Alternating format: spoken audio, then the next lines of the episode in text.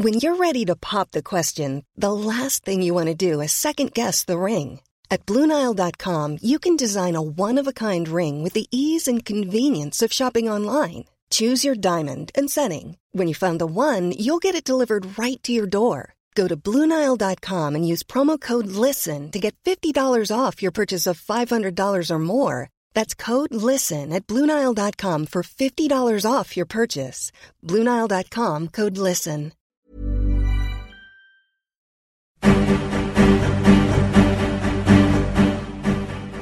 Cada noche, los expertos se reúnen para debatir, polemizar, desmenuzar a la noticia y a sus protagonistas en una mesa que saca chispas. Esto es Mesa de Opinión a Fuego Lento, bajo la conducción de Alfredo González Castro, por el Heraldo Radio. Iniciamos.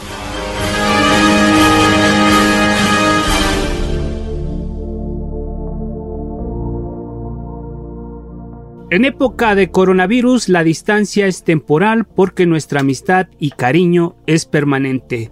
Muy buenas noches, gracias por sintonizarnos. Soy Alfredo González Castro y este martes, como cada semana, estamos transmitiendo desde la Ciudad de México por el 98.5 de su frecuencia modulada.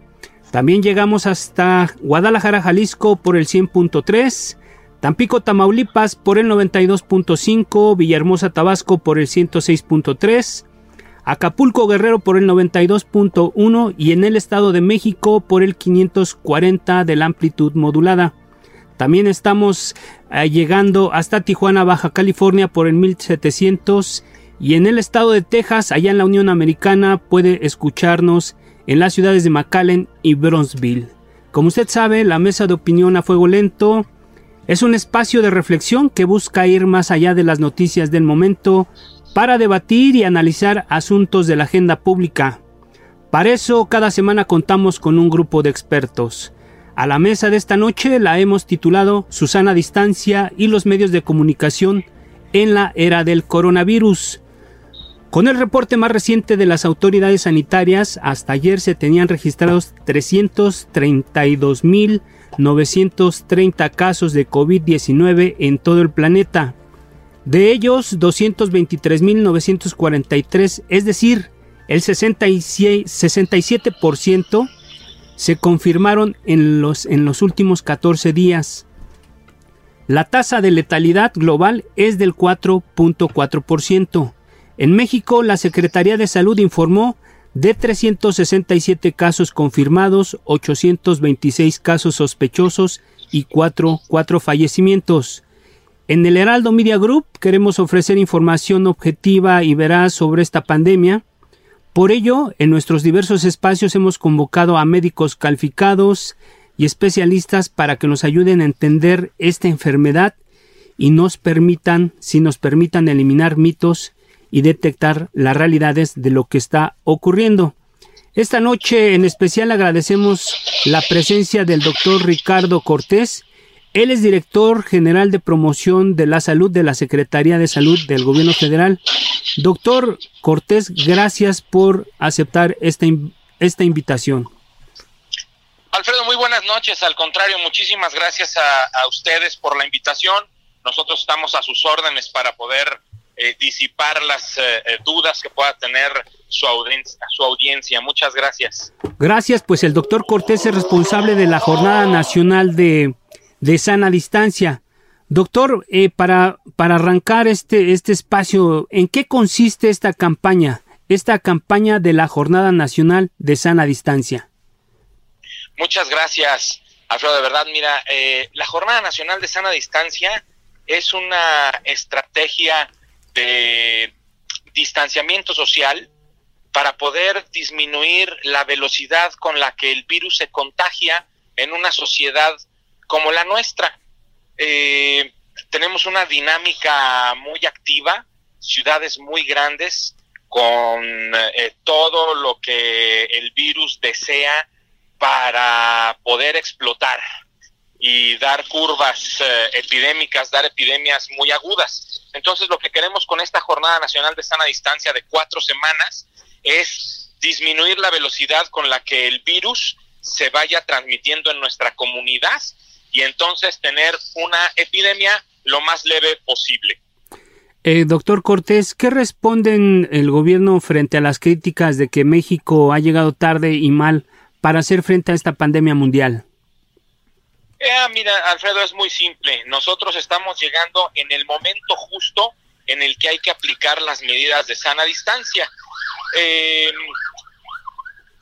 exactamente es el punto de inflexión, lo que denominamos en epidemiología, en el momento en el que la curva que va creciendo muy poco a poco corre el riesgo de crecer de, de, forma más rápida. Ese es el momento justo para poder implementar medidas de sana distancia social y entonces mitigar la curva y que no pase lo que está sucediendo en otros países como en Italia y España. Eh, nosotros eh, eh, podemos demostrar cómo la Jornada Nacional de Sana Distancia se está aplicando exactamente en el momento en que se tiene que aplicar. Eh, doctor, esta mañana se declaró ya prácticamente la fase 2 de esta contingencia. Un poco a, estas horas de la noche para, para dar una refrescada, ¿por qué no nos dices cuáles son los puntos medulares de la fase 2 para que la gente que nos va escuchando en este momento o nos escucha en su casa eh, tenga como claridad sobre lo que implica esta fase 2 tanto de la, de la parte del gobierno como de la parte de, de la gente que, que, está en la calle, que está en sus casas. ¿Qué, ¿Cuál es la responsabilidad de uno y cuál es la responsabilidad de otro? Claro que sí, con muchísimo gusto. Mira, el, escenario 2 lo que implica es ya la dispersión del virus en la comunidad.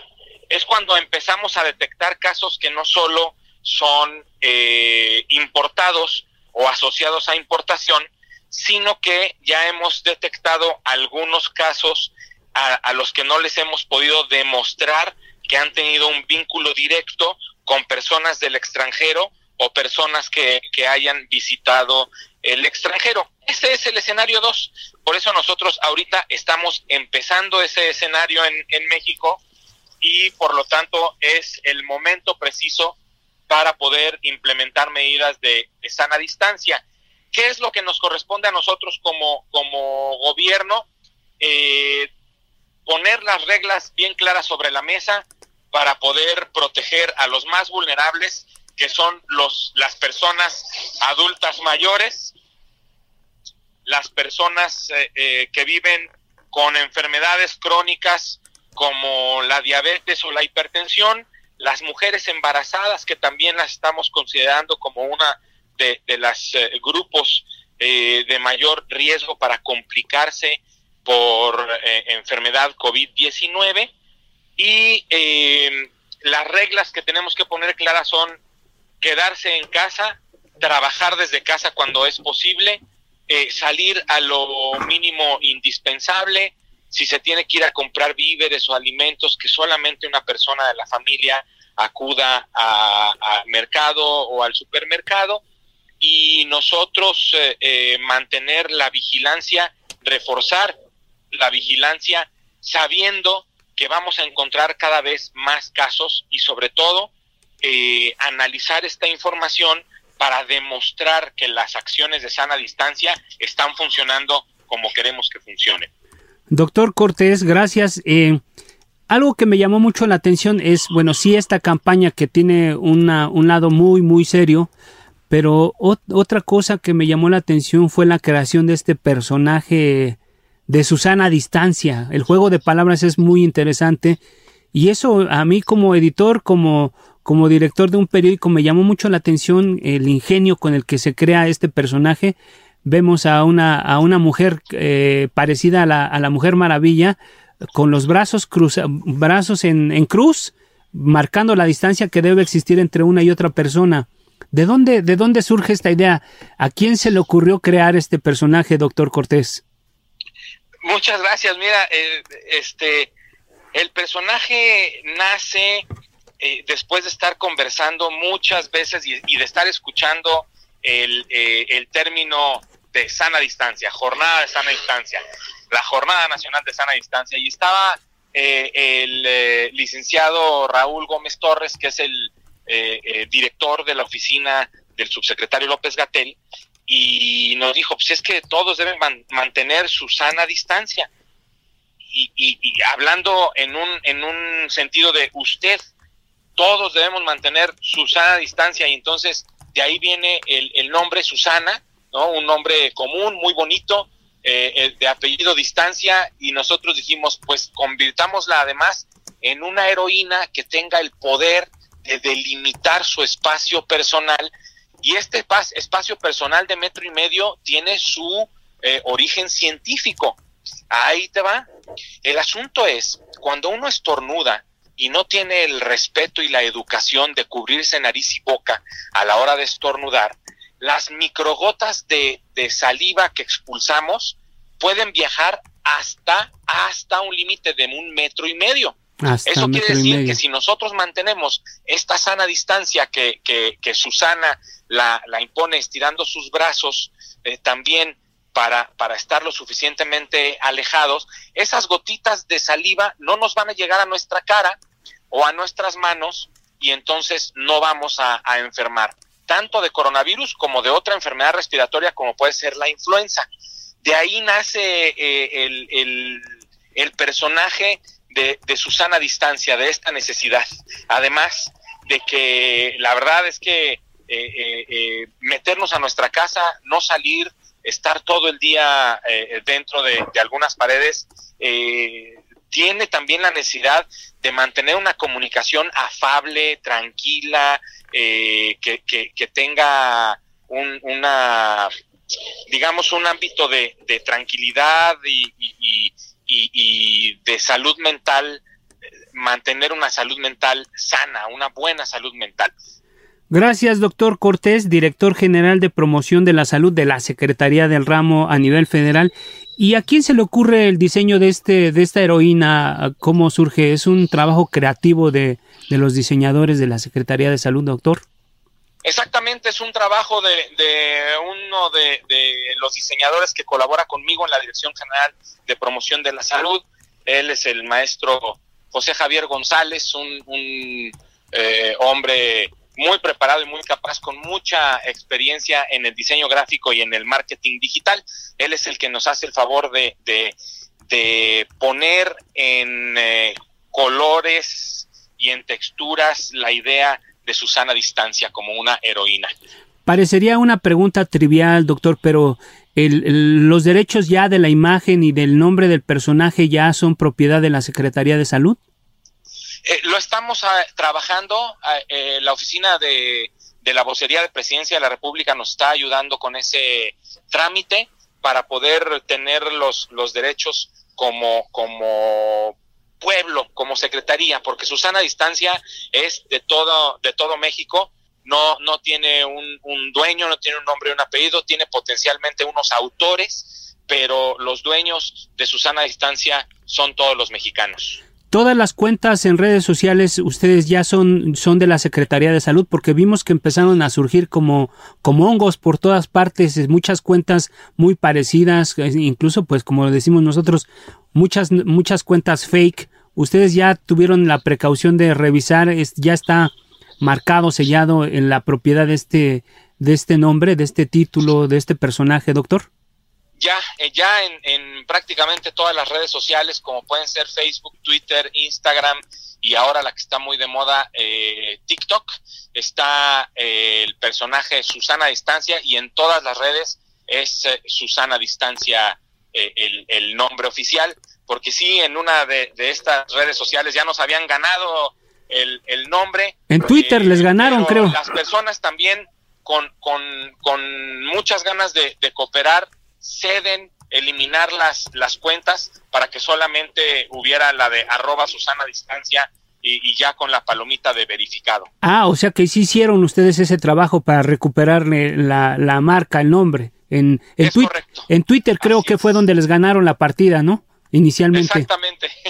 sí, exactamente. En Twitter fue que nos ganaron la partida, pero las personas que, que lo hicieron lo habían hecho de muy buena, eh, de muy buena intención, también para cederlo eh, eh, el, nombre de arroba Susana Distancia y así fue como también Twitter cooperó con nosotros para poder tener ese, ese nombre para el personaje y para que sea la vocera. Susana Distancia es la vocera de la estrategia de sana distancia para mitigar el problema de coronavirus en México.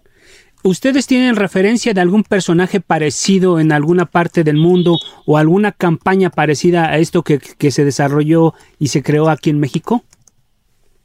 la verdad es que no lo tengo en, mente, pero no dudo que, ya haya algunos otros eh, esfuerzos. La gente es muy creativa eh, y además eh, tener este tipo de personajes sirve para mantener, como les comentaba, una comunicación amable, que no sea muy restrictiva, que no sea impositiva de, un eh, eh, gobierno que dice esto es lo que tienes que hacer, sino de, de, una, de un personaje amable y sincero que puede dar unas recomendaciones que te van a ayudar a ti y a toda tu familia a mantener eh, la salud. Bueno, así como los medios de comunicación hemos cuestionado mucho el papel del gobierno federal en algunos rubros eh, a partir de esta, de esta crisis, yo creo que también el desarrollo de esta campaña es algo que se tiene que reconocer y creo que han hecho un gran, gran esfuerzo en, en esta materia, doctor. Y, y acompañado de esto que te comento ahora, me gustaría saber cuál ha sido la respuesta de la gente en torno a esta campaña de Susana Distancia. ¿Cómo ha respondido? Muchas gracias. Mira, la verdad es que hemos eh, eh, percibido una respuesta extraordinaria. Eh, la gente está haciendo diferentes formas del personaje. Hay, hay lo que denominan los que saben los fan arts, que son personas con muchísimas capacidades para hacer animaciones, que están tomando a, a Susana Distancia y transformándola en su personaje. Eh, me parece que no solo los niños lo han adoptado, sino también eh, personas eh, jóvenes y, adultas. Y así como, como hay respuestas positivas, también hay, hay memes, hay chistes, hay, hay burlas, pero eso no lo tomamos en negativo, sino lo tomamos como, como también una respuesta positiva. Si le hacemos un meme a un personaje, es porque al menos ya lo captaste, al menos ya lo abrazaste, lo hiciste tuyo, aunque sea para emitir una, una broma eh, eh, o, un sarcasmo, pero ya se te quedó. Al final de cuentas, la gente que, que, está haciendo eh, memes chistosos sobre Susana Distancia es porque lo tiene en mente. Entonces, eso es lo importante. Doctor, pues también dice la Organización Mundial de la Salud que bueno, ya salió con que la distancia social no es suficiente para detener el avance acelerado del coronavirus. ¿Ustedes qué opinan? Eh, este es otro, el término, la distancia social que va de la mano de Susana Distancia. Nosotros sabemos que este tipo de problemas de salud pública infecciosos como el coronavirus se detienen en la comunidad, no se detienen con ventiladores, con respiradores artificiales, no se detienen eh, con pruebas de laboratorio para nada. Se detienen en el trabajo social que hace la gente para evitar los contagios, al lavarse las manos, al estornudar y toser bien, al quedarse en casa cuando uno está enfermo, así es como se detienen estas epidemias. Tener 127 millones de, de pruebas diagnósticas para un potencial de 127 millones de mexicanos que pudieran infectarse, de nada sirve. Es gastar el dinero, es tirar el dinero de, los mexicanos a, la basura, porque no todos deben de ser eh, diagnosticados como, como tal, eh, eh, porque esto es importante saberlo.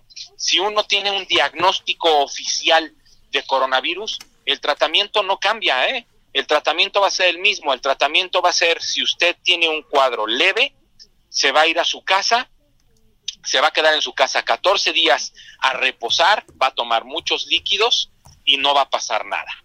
Si usted tiene un caso moderado y requiere de un apoyo hospitalario, va a tener su cama eh, eh, en, en el hospital, le van a cuidar y en cuanto se pueda ir a su casa, se va a ir a su casa porque la recuperación tiene que ser en casa.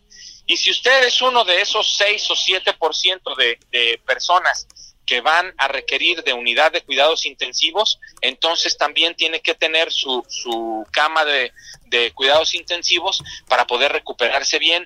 Y algunos lamentablemente perderán la vida como, como ha sucedido en, en todo el mundo, pero no, definitivamente yo estoy eh, convencido científicamente, no solo por convicción, esto no es un acto de fe, eh, esta no es una creencia, esta es la evidencia científica de que las personas desde sus casas con las medidas de distanciamiento social es quienes eh, eh, detienen el paso de una epidemia de ser un problema eh, leve a un problema grave.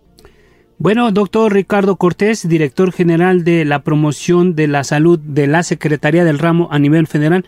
Bueno, pues agradezco su participación en este espacio, doctor, y vamos a estar muy pendientes para los, los mensajes que, emita la autoridad y muy puntualmente para ver, para informar a la sociedad de lo que están haciendo el gobierno en esta crisis, en este momento. Gracias, doctor. Muchísimas gracias a, a, ustedes, eh, a ti, Alfredo, de verdad, por la invitación. Muchas gracias a tu audiencia. Señores, quédense en casa. Esto es temporal. Vamos a salir de esta eh, gracias a la sana distancia. Gracias a su sana distancia. Gracias, doctor Cortés. Bueno, pues eh, también invitamos a nuestros radioescuchas a participar a través de nuestras redes sociales en Twitter, arroba Heraldo de México y mi cuenta personal, arroba Alfredo Les, en Facebook, arroba El Heraldo México y en Instagram, arroba Heraldo México. Y bueno, la pregunta que yo le hago a nuestro público radioescucha, ¿cree usted en realidad que México está tomando las decisiones correctas para contener la propagación del coronavirus? Ahí está la pregunta a nuestros radioescuchas. Hacemos una breve pausa, no le cambie, quédese con nosotros y volvemos en unos minutos.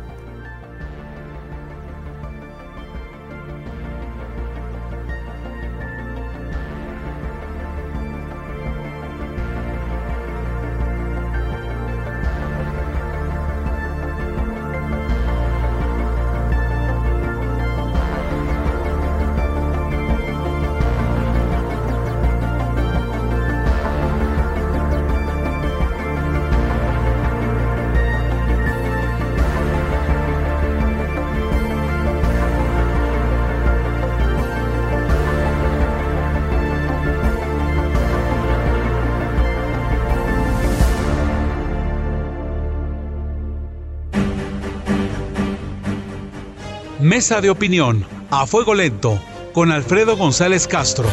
Regresamos.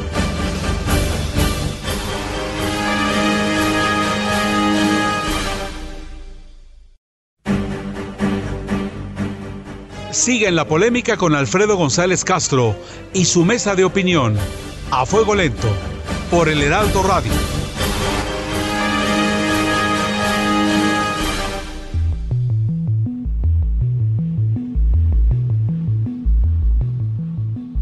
Volvemos a la mesa de opinión a fuego lento. Agradecemos ahora que se encuentre en la línea telefónica Oscar Cedillo, director de información de Grupo Milenio. También agradezco a Roberto Rock, director general de La Silla Rota, y a Miquel Molina, que él es director adjunto del periódico La Vanguardia de España. Eh, bueno, y están con nosotros para hablar sobre el papel de los medios de comunicación en esta, en esta contingencia, en esta, en la cobertura de esta contingencia. A estos prestigiados periodistas los hemos convocado justo para hablar sobre cómo el coronavirus ha venido a trastocar la forma en que los medios de comunicación están operando. Antes salas de redacción llenas que hoy lucen vacías. Hoy las juntas editoriales pues ya son remotas. En, en, vamos a, a, comenzar con este, con este análisis, con esta revisión y la primera, la primera pregunta que hago es qué medidas se deben adoptar para, para operar los medios de comunicación en una cobertura que es inédita para nosotros. Si, si nuestros invitados eh, lo permiten, doy la palabra a Miquel Molina, que es director adjunto del periódico La Vanguardia de España. Miquel, ¿cómo están operando los medios de comunicación en España? Hola, buenas noches.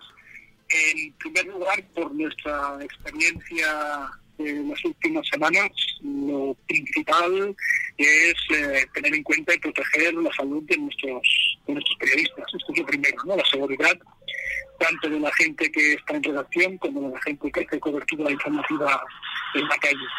Y luego también vinculado con esto, eh, un poco cumplir, cumplir con nuestro deber ético de tanto que personas que pertenecemos a una sociedad concreta que está pasando con una serie de problemas, pues también respetar las normas de confinamiento todo lo que sea posible. Esto por deciros pues, que en la de la vanguardia desde hace una semana eh, va un retén de cuatro personas trabajamos ya desde casa. Están trabajando a distancia, Miquel, decías. Sí, sí, trabajamos ya desde hace una semana, cada uno en su casa. Eh, nos conectamos, las dos reuniones que tenemos, la, dirección, eh, la de la mañana y la de la portada de papel por la tarde, eh, las hacemos por Google Hangouts y todas las secciones hacen sus reuniones también por, videoconferencia, grupos de WhatsApp y, es como funcionamos ya desde hace una, semana. Todos, todos los, los todo el cuerpo central del, periódico, de papel, la vanguardia online y los tratamientos. ¿Qué medidas están tomando ustedes para proteger a sus periodistas que andan en la calle? ¿Sí tienen gente, ustedes, reporteros en la calle? Sí, tenemos todavía algunos, muy pocos, que, van a hacer cobertura, eh, evidentemente con todos los medios necesarios para, evitar eh, el contagio y, y, y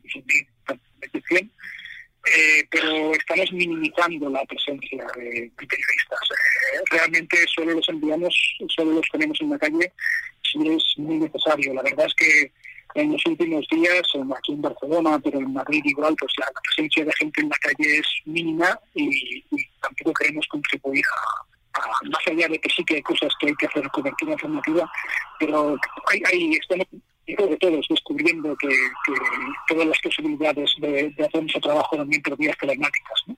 Nunca será lo mismo, pero en una situación de crisis la verdad que se puede hacer bastante. Gracias. Eh, Roberto Rock, eh, de, director general de La Silla Rota, ¿cuáles son las medidas que adoptaron ustedes y cómo estás viendo tú el panorama en esta cobertura de esta emergencia, Roberto?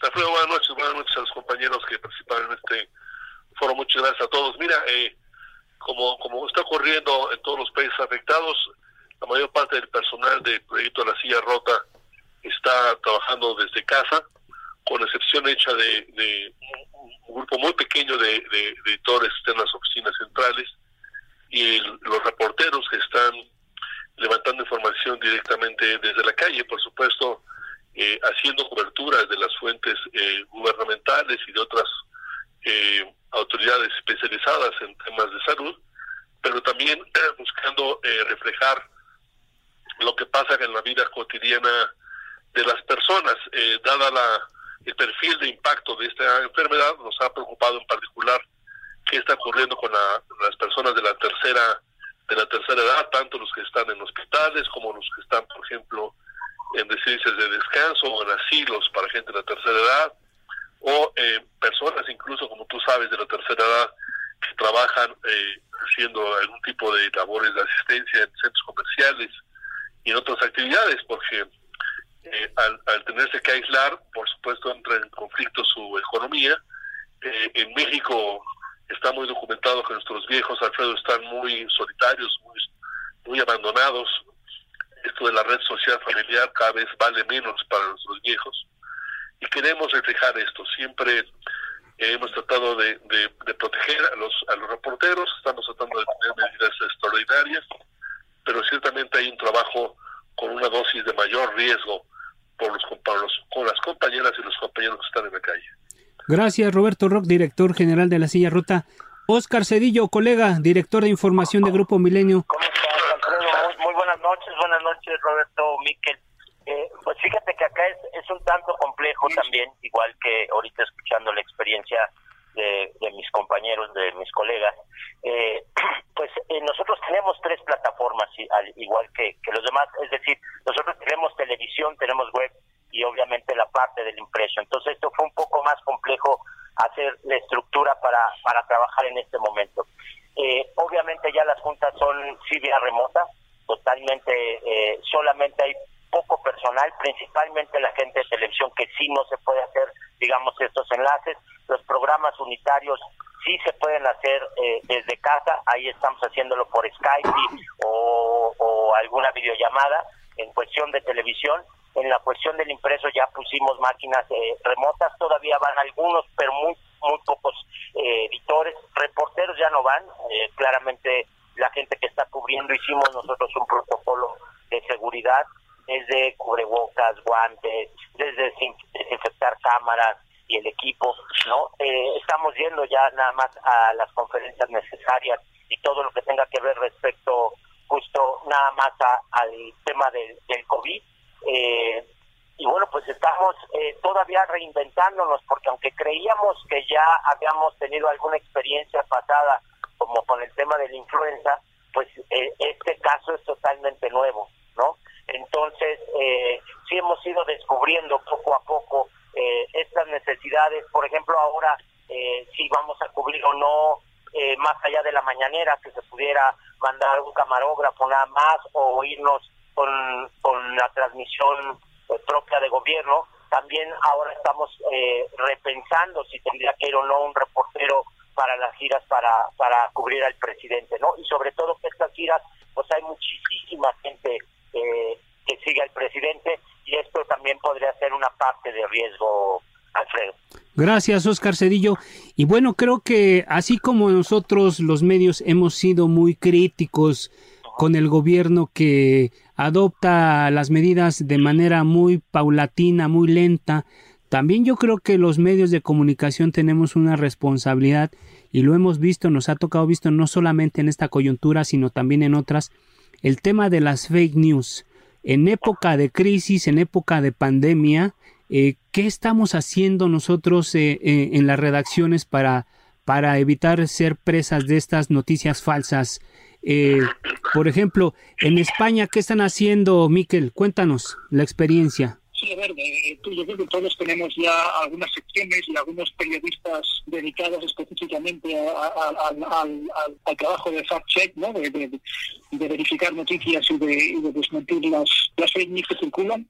Lo que pasa es que también nos hemos dado cuenta de que al final todo el periódico está un poco, todo nuestro online, nuestro periódico está, todo eh, dedicado a, esa labor, ¿no? Porque es tal el nivel de, de, fake news que circula en este momento que, que es prácticamente desborda lo que sería esa sección específica, ¿no? Y más en, un país que sabéis como, como, como España, donde ahora eh, la situación política está, está al orden del día y por varios motivos, ¿no? Y, y en fin, circulan a veces eh, noticias falsas y no todas proceden de fabricantes anónimos de bulos, sino incluso en ámbitos políticos se hacen circular medias verdades que acaban convirtiéndose en noticias falsas. Gracias, Miquel. Roberto Rock, eh, ¿ustedes tienen algún mecanismo, supongo que de manera permanente, pero particularmente en esta coyuntura, qué está haciendo la silla rota, Roberto? Mira, eh, probablemente estamos aprendiendo todos los días, porque tenemos, eh, sí, eh, directrices específicas donde buscamos que, cualquier aseveración, cualquier posicionamiento, y los ha habido, como tú sabes, de senadores que salen a una conferencia de prensa diciendo que ellos conocen un médico que les asegura que hay mucho más muertos o mucho más contagiados. Eh, tomamos distancia sobre ese sobre esos temas, pero creemos que, que nuestro nuestro trabajo es permanentemente validar la información que se genera, ¿no? Pero también realizar y dar espacio a voces autorizadas que eh, manifiesten dudas o que manifiesten preguntas sobre la estrategia a seguir por parte por parte de la autoridad. Hemos tenido eh, eh, la, la, la, suerte de que podemos ver lo que está ocurriendo en Italia, lo que está ocurriendo en España y preguntarnos si eso para nosotros representa una, un aprendizaje. Y creo que sí, creo que, que las propias voces de la Organización Mundial de la Salud alertan en el sentido de que tal vez la estrategia mexicana o la norteamericana o la brasileña tienen que ser ajustados a la luz de la experiencia dolorosa, por ejemplo, de, de España. Y nuestra tarea básica lo ha sido lo ha, lo ha sido siempre, otra cosa que lo hagamos bien o mal, pero nuestra tarea, por supuesto, tiene que ver con impedir el flujo de noticias falsas que, creo yo, no se generan en los medios eh, de comunicación a cargo de periodistas, Alfredo, sino usualmente forman parte de, campañas de, de, con base en algoritmos, con base en la manipulación de las redes sociales, que están más allá, digamos, del alcance del control de los medios de comunicación, independientemente de la plataforma en la que estos medios trabajen. Oscar Cedillo, eh, estamos hablando de cómo enfrentamos los, los medios de comunicación, qué protocolos tiene Grupo Milenio para hacer frente a, este tema que está en boga, que es el, el asunto de las noticias falsas. Oscar. La verdad es que de repente nos estamos, y no de repente, nos estamos convirtiendo en rehenes de ganar principalmente en la parte digital o en la parte web, pues de ganar la nota, ¿no? Eh, siempre ha sido esa parte en todos los medios, es decir, eh, da un, gusto, estamos trabajando en ella, darla primero, dar la primicia, pero en este caso, más que ganar la nota, primero se confirma. Y esa es la máxima con la que nosotros estamos trabajando. Tenemos un grupo de reporteros, tenemos un grupo de articulistas eh, que también nosotros echamos mano de ellos para poder preguntar y antes de publicar esta información, pues obviamente intentamos tratamos de confirmarla por todos los medios, ¿no? Y la otra parte que también ya se nos había olvidado un poco y que es reportear. Muchas veces ya nos habíamos quedado solamente o en la llamada o en la llamada del funcionario y ni siquiera estar eh, atentos a reportear o a buscar la información si es fidedigna o no. Afortunadamente también, y hay que, y hay que verlo porque hay muchísimas herramientas que ahora ayudan, además de confirmarlo con la fuente que debe de ser, obviamente, y de dónde salió la información. Eh, también las redes sociales ahora tienen muchísima información que le está dando la vuelta, ¿no? Y ahí es donde principalmente se genera. Si nosotros nos damos cuenta, ahora este fake, fake news, lo principal que nos llega, ya sea por medio de un WhatsApp, ¿no? O por medio de las redes sociales. Y entonces habría que verificar si esa cuenta quien publicó esa información, cuántos eh, cuántos seguidores tiene, cuándo se creó esa cuenta, como en un principio básico, como en un primer guiño hacia la información y a partir de ahí, obviamente, ir a la fuente correcta para, para, para ver si es verdad o no es verdad. Pero por, por lo regular ahora estas fake news nos están llegando de esa manera, ¿no? Nos están llegando por ya sea por el móvil, por el teléfono o nos están llegando por las redes sociales, más que un comentario, ¿no? Eh, o más que verlo en otro lugar, principalmente está más allá que los que los portales, pues nos está llegando de esa forma. Entonces, antes de publicarlo, obviamente nosotros confirmamos, pero insisto, en un primer guiño, pues te das cuenta, ¿no? Si esa cuenta o no es falsa, y además los comentarios y demás, y tienes otra posibilidad, incluso hay imágenes o hay videos de estas imágenes y videos donde tú puedes hacer un comparativo en el mismo Google y puedes comparar y te aparecen las imágenes y te puede decir que esa imagen o ese video es de 2001, ¿no? Y, ir rechecando nuevamente información al respecto, ¿no? En el caso ya de cuestiones mucho más complicadas, y es el tema de, eh, por ejemplo, del primer muerto, ¿no? Donde había fuentes que ya había confirmado de alguna u otra manera y bueno, pues aquí, aquí, había, aquí habría que esperar a la fuente oficial, es decir, a la Secretaría de Salud, al gobierno federal, pues a que ellos den información, ¿no? Antes de tener la primicia antes de quererla ganar, insisto, es primero confirmar. Ese es el tema. Gracias, Oscar Cedillo, gracias. Antes de despedir a, a Miquel, Miquel, a mí me llamó mucho la atención lo que hicieron los periódicos españoles. Si no, si no mal recuerdo, fue el 15 de marzo que unificaron todas las portadas con un hashtag que decía, este virus lo paramos unidos. ¿Cómo se construyó esa campaña, Miquel? ¿Nos puedes compartir la experiencia? Bueno, pues en parte todos, todos, eh, incluyendo el, hashtag, pero bueno, hubo diferentes, diferentes eh, modalidades. Pero es verdad que, estamos eh, en contacto también con, con, el gobierno, que también nos está pidiendo colaboración para hacer este tipo de, este tipo de, cosas y de campañas, ¿no? también lo que decíamos antes, un poco de sentido de, de responsabilidad, ¿no? Porque dado cuenta de que más que nunca tenemos una función social esencial que, cumplir en este momento. ¿no? Nosotros hemos notado un, el, aumento de, consultas online, de visitas online a nuestra, web es, exponencial, incluso habiendo tratado también un aumento insólito en los últimos tiempos de, venta de prensa de papel. La lástima es que los, los kioscos, los puntos de venta también han ido cerrando y ahora ya esto está en, en retroceso. Pero la función social que tenemos es la que nos lleva a participar en este tipo de.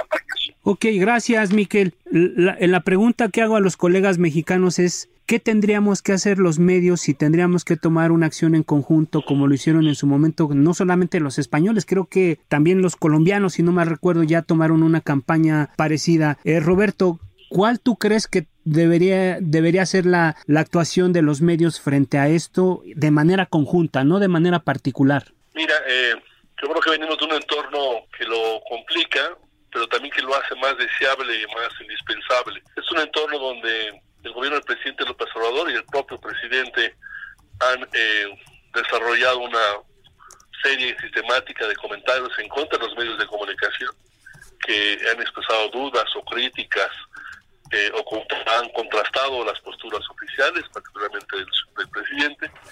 Eh, venimos en un entorno también de poca comunicación entre, entre, entre los medios eh, y también de, un escepticismo muy importante en la, en la comunidad nacional desde el punto de vista sobre lo que está pasando con el gobierno López Obrador. Eh, sin dejar de mencionar esta crisis que, que ha venido dominando el sector salud con, con una serie de, confrontaciones entre la comunidad médica y las autoridades del, sector salud antes, mucho antes de, la de la emergencia del problema del, del COVID-19. Creo que vale la pena intentar todos reconstruir, si me apuras, apenas empezar a construir un canal de comunicación dominado por la confianza, por la transparencia y poniendo los intereses de la población en primer lugar, no los intereses de las empresas, no los intereses de los políticos, pero sí tratar de ayudar todos a construir un, liderazgo de la autoridad, especialmente la autoridad científica, médica, de salud, creo que a todos nos va mucho en que eso funcione bien. Gracias, Roberto. Rock, eh, eh, Roberto Rock, gracias. Este Cedillo, Cedillo, Oscar Cedillo, ¿cuál debes tú que crees que debe ser el papel de los medios frente a este, en conjunto, frente a esta coyuntura? Totalmente, yo creo que tendría que haber esta comunicación. Nosotros, de alguna u otra manera, ya eh, empezamos a hacer algunas alianzas. Eh, en, su momento tenemos una alianza ya con, con el mundo de España, justamente. Ahora eh, tenemos un programa en conjunto con el Universal, igual que se llama Con los de Enfrente. Pero más allá de estos programas, en este sentido ahorita, yo lo vería en este tema, es hacer un programa de notas o de información que sea muy de servicio, que aparezca principalmente, más allá de los diarios, que aparezca principalmente en las páginas web, que sea eh, muy horizontal, que pueda ir de una información a otra, que nosotros podamos compartir, que podamos tener muchas notas de servicio en cuanto a teléfonos, en cuanto a hospitales, en cuanto a síntomas, más allá de nosotros ahora ganar el clic o tener este clic para tener el primer lugar y, ser eh, rehenes, ¿no? De, de los datos o del número, eh, es información que la gente va a buscar y unificar un protocolo información que aparezca en todos lados.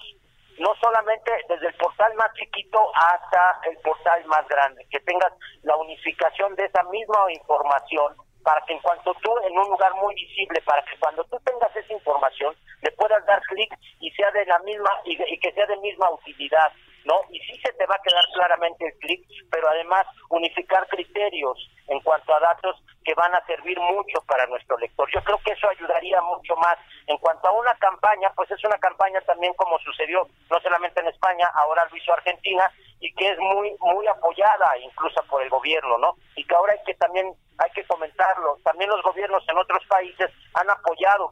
Para nosotros viene una crisis total porque por, todos lo sabemos, vivimos de la publicidad. Y entonces una forma también de este apoyo es que el gobierno nos pudiera apoyar en ese sentido, ¿no? Eh, hacer una campaña donde aparezca de manera uniforme en todas las portadas, en todos los portales, en todos los programas y con, un, con una campaña que ellos también decidan. Entonces podríamos unificar todos y ayudarnos de la misma manera mandando el mismo discurso, ¿no? Yo creo que pudiera empezar desde nosotros primero, teniendo esa información e intercambiando esa misma información, porque ahorita insisto, no se trata de ganar notas, creo que va más allá de eso, ¿no? Se trata más bien de estar unidos, porque apenas estamos entrando al túnel, a un túnel que no sabemos cómo vamos a salir. Entonces, es ahorita entrar juntos para salir juntos igual. Y de esta manera, apoya, apoyados por el gobierno, como lo hicieron en España y como lo hicieron, obviamente, también en Argentina, ¿no? Con la misma campaña y con el mismo discurso, ¿no? Eh, que, también es muy importante, Alfredo. Gracias, Oscar Cedillo. Y preguntarle a Miquel Molina, ¿cómo califican los o cómo han calificado los medios de comunicación el papel del gobierno de España, Miquel? Sí, depende, depende. Como decía antes, está muy, muy crispado el país pues diríamos que grandes medios como El País, el Grupo Prensa o nosotros, la vanguardia del Grupo Godó, estamos eh, siendo bastante respetuosos, eh, moderando la crítica, un poco con, la idea de que ya habrá tiempo de analizar lo que está pasando, que ahora no es momento de, exacerbar la crítica. Otros medios están eh, en una línea un poco más, muy, muy crítica con el gobierno, pidiéndole que sea más, más duro en el confinamiento aunque en realidad ya tenemos un nivel de confinamiento que, que, yo creo que es superior al de Italia y al de cualquier país de Europa, el rigor del confinamiento. Y, y eso me produce un poco lo que decía antes de la situación tan crispada de la prensa del país, tanto en el eje del debate entre Cataluña y España como en el propio eh, conflicto por, entre, entre, el Partido Popular, entre la derecha y el, y el, y el gobierno, ¿no? el gobierno socialista. Eh, Miquel, una pregunta más, eh, digo, aprovechando que tenemos una mirada de lejos, ¿cómo observan, si es que lo están observando ustedes, cómo observan el papel del gobierno de México frente a esta frente a esta pandemia porque incluso algunos medios internacionales han cuestionado fuerte el papel del presidente López Obrador. ¿Ustedes cómo ven a México a la distancia? Yo creo que toda, toda medida que se, que se tome a la vista, nosotros tenemos la experiencia que habéis citado antes de, Italia, en la que, bueno, cosas que veíamos eh, que pasaban en Italia y no hacíamos mucho caso han acabado pasando aquí y hemos tenido incluso que reforzarlas, ¿no? Yo creo que los gobiernos tendrían que estar tomando eh, en, en, América Latina y en todas partes eh, muy buena nota de lo que está pasando en España, ¿no? Como y en Europa en general. Eh, Boris Johnson en, Gran Bretaña empezó minimizando el riesgo y ahora a, sola prisa está eh, metiendo a la población en su casa como si aquí hace días. Todo lo que sea eh, atajar esto con medidas eh, duras evitará tenerlas que tomar parte.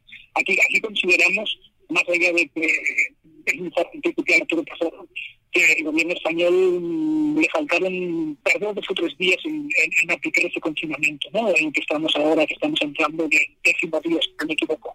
Por eso yo creo que todas las medidas, todos los gobiernos que adopten medidas eh, basadas en la experiencia de Italia y de España no se están equivocando. Bueno, muchas gracias, Miquel. Bueno, estamos entrando prácticamente ya a la recta final de este espacio. Y me gustaría, eh, Roberto Rock, a manera de conclusión, un, un, minuto y medio para que hagas una reflexión sobre el papel que están jugando los medios en esta coyuntura y el papel del gobierno también en relación con los medios de comunicación, justo para hacer frente a esta pandemia. Muchas gracias, Alfredo. Yo creo que este tipo de coyunturas subraya la, relevancia de los medios de comunicación como un instrumento social para tres misiones fundamentales. Allegar noticias, validadas, ponderadas, jerarquizadas, noticias de calidad. Eh, en segundo lugar, eh, estimular el debate para encontrar eh, consensos entre distintos actores.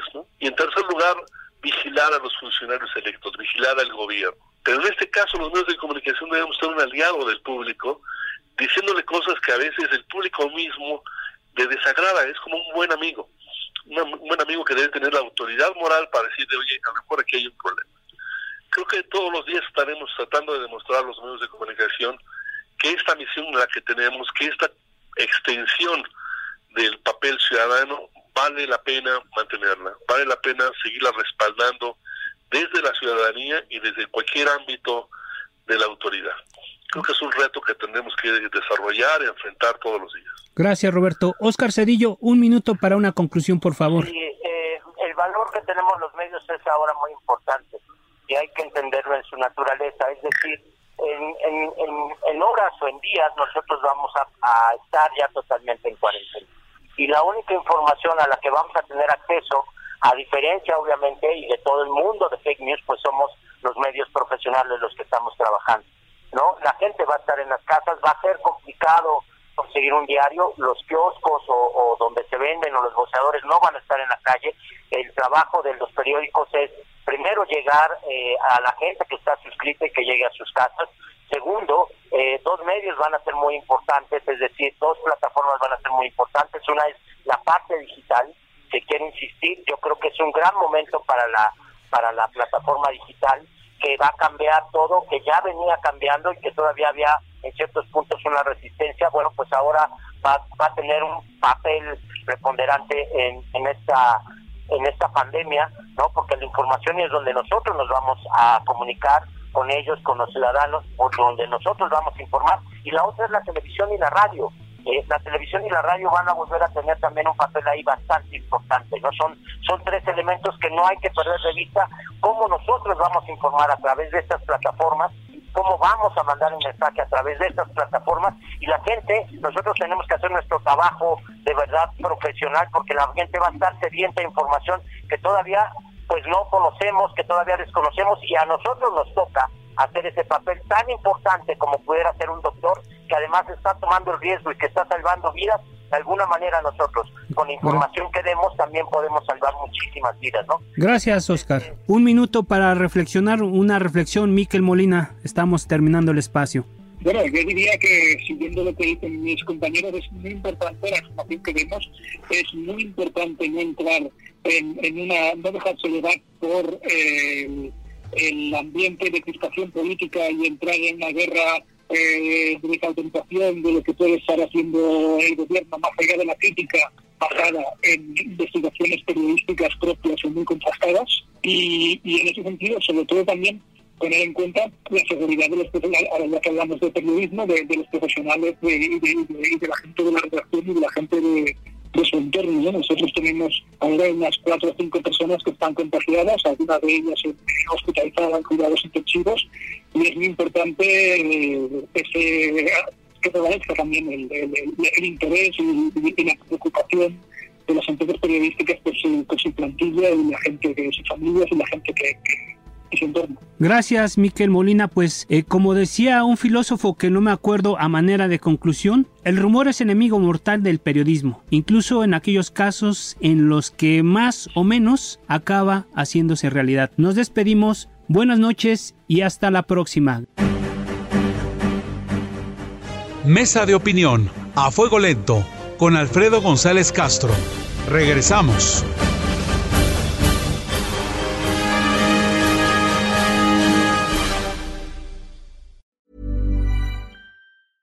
Ever catch yourself eating the same flavorless dinner three days in a row? Dreaming of something better? Well, HelloFresh is your guilt-free dream come true, baby. It's me, Kiki Palmer. Let's wake up those taste buds with hot, juicy pecan-crusted chicken or garlic butter shrimp scampi. Mm. Hello Fresh. Stop dreaming of all the delicious possibilities and dig in at HelloFresh.com. Let's get this dinner party started.